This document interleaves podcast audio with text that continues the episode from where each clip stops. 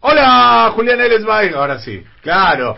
Yo estaba mirando a Carla Borria, a Emanuel Herrera, pendiente del momento de saludar a Julián Elesbay, nuestro pedagogo de fuste, nuestro community manager, nuestro coach ontológico, que va a arrancar en instantes con la escuelita de los sábados. Querido amigo, el aire es tuyo. ¿Cómo va?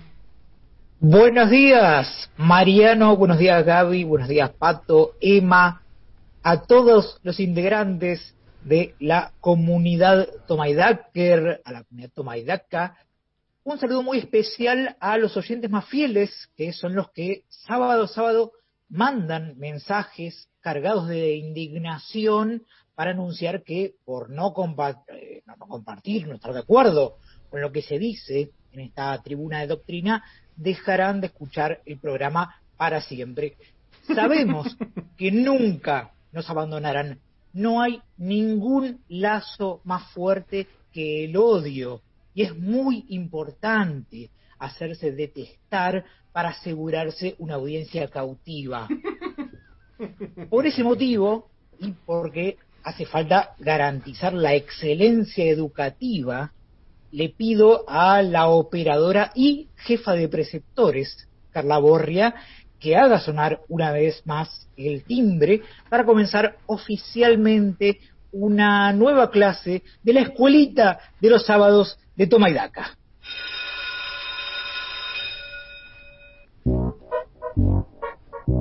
Hola chiques, ¿cómo están? ¿Tuvieron clases por Zoom esta semana o sus maestritos ya admitieron que el sistema fracasó y en un rapto de sinceridad dejaron de mantener viva la farsa de la enseñanza virtual? Igual les pido que, a pesar de todas las dificultades, valoren lo bueno de todo lo que estamos viviendo. Imagínense cómo sería con Macri de presidente. O peor aún, imagínense dependiendo de la defensa del Barcelona. Hoy vamos a responder todas sus preguntitas para que accedan a algo un poquito similar a la educación y dejen de estar a merced del populismo salvaje que destruye hace más de 70 años a la pobre patria mía. Un alumnito me reclama que en esta serie de encuentros nunca abordé cuestiones filosóficas y tiene razón. Es imperdonable que en la escuelita de los sábados de Toma y Daca no hayamos abordado hasta hoy nada vinculado a la ontología, que es la parte de la metafísica que trata del ser en general y de sus propiedades trascendentales. Algunas preguntas ontológicas son, ¿qué es la materia? ¿Qué es el espacio-tiempo? ¿Y qué hace real a un objeto? Ahora, gracias al aporte del presidente Alberto Fernández, le podemos agregar otra pregunta, otra cuestión a esta serie de preguntas ontológicas, es si es posible alargar lo que no existe. Es lo bueno de tener un gobierno de científicos con inquietudes filosóficas, chiques. ¿Qué sonido hace una cuarentena que nadie cumple al romperse? Ese podría ser un koan zen, como ese famoso que se pregunta por el sonido que hace un árbol al caer en medio de un bosque si no hay nadie para escucharlo. Tal vez el gobierno no tenga un plan económico porque pone todas sus esperanzas en llegar al Satori, a la iluminación por medio de este tipo de interrogantes y así resolver los problemas que hay en el país. El albertismo, chiques, podría ser la combinación entre alfonsinismo socialdemócrata y budismo zen. Ayer recibí un mensaje de un alumnito que me contó que no entiende muy bien cómo funciona el sistema inmunitario, no inmunotario. Inmunitario no existe. El sistema inmunitario sí. Me pregunto si era posible que explique un poquito lo básico.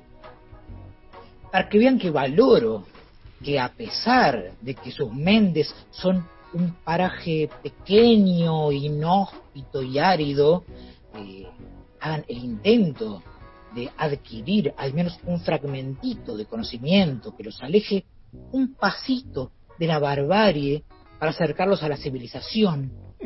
Voy a dejar caer unas semillitas de sabiduría con la esperanza de que alguna termine floreciendo. El sistema inmunitario es el conjunto de elementos y procesos biológicos en el interior de un organismo que permite mantener la homeostasis o equilibrio interno frente a las agresiones externas e internas. La inmunidad activa puede ser generada artificialmente a través de la vacunación o inmunización, que consiste en introducir un antígeno de un patógeno para estimular al sistema inmunitario y desarrollar inmunidad específica contra ese patógeno particular sin causar la enfermedad asociada con ese microorganismo. ¿No les quedó claro? Déjenme explicarlo con otras palabras para ver si se entiende mejor.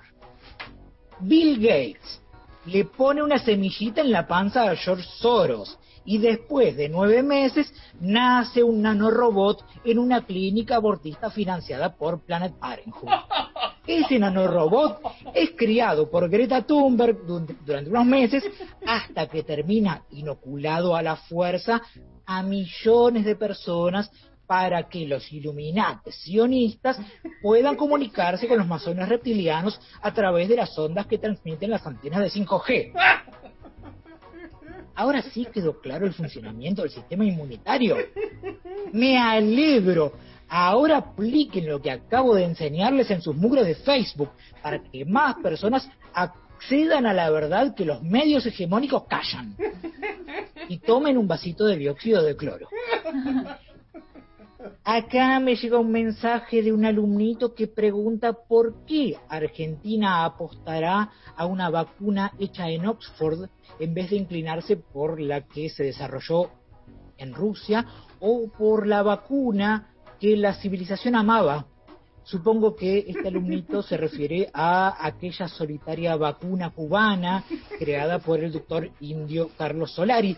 Seguramente la elección se debe a que, como hay tantos intereses en juego, las autoridades encargadas de la política sanitaria temen terminar fusiladas por la Cruz Roja. Les habrá parecido súper lógico optar por la versión inglesa por ese motivo.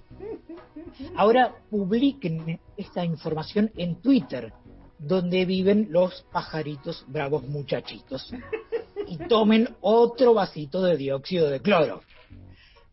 Dejemos biología por un momento porque debemos concentrarnos un ratito en un conceptito clave de física como la gravedad, que es un fenómeno natural por el cual los objetos con masa son atraídos entre sí. Les propongo hacer un experimento, chiques, para entender los fundamentos de la ley de gravitación universal que fue formulada por Isaac Newton en un libro que publicó el 5 de julio de 1684. Newton dedujo que la fuerza con que se atraen dos cuerpos tenía que ser proporcional al producto de sus masas dividido por la distancia entre ellos al cuadrado. Es decir, cuanto más masivos sean los cuerpos y más cercanos se encuentren, con mayor fuerza se atraerán. Vamos con el experimento. Tomemos una banana y soltémosla. ¿Ven? Cae por efecto de la gravedad terrestre. Esto se puede observar en todos los sitios, menos en Comodoro Pi, donde según el titular de la Oficina Anticorrupción, Félix Cruz, si uno tira una banana, esta no llega a tocar el piso. La reforma judicial tendría que modificar la ley de gravitación universal de Newton para lograr que las bananas puedan llegar a caer también en Comodoro Pi, donde la gravedad terrestre evidentemente no existe. Debe estar lleno de jueces y expedientes flotando, pibis. Dije pibis. Perdón, quise decir chiques. Espero no haber ofendido a nadie cuando dije pibis. Igual no creo que haya pasado. Nadie puede ser tan pavo como para escandalizarse de verdad cuando escucha que alguien dice pibis. ¿O sí? Antes de despedirme, chiques, debo avisarles dos cosas importantes.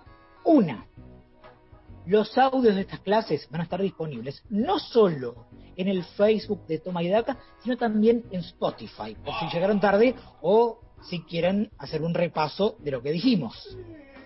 Dos, a partir del próximo lunes en la ciudad de Buenos Aires van a poder practicar deportes individuales, así que van a estar habilitados para hacer canotaje, gimnasia, golf, surf, skate, tiro, yachting, atletismo, remo, natación, pesas, pentatlón, tenis, tenis de mesa, ciclismo, equitación, squash, esgrima, badminton y paddle.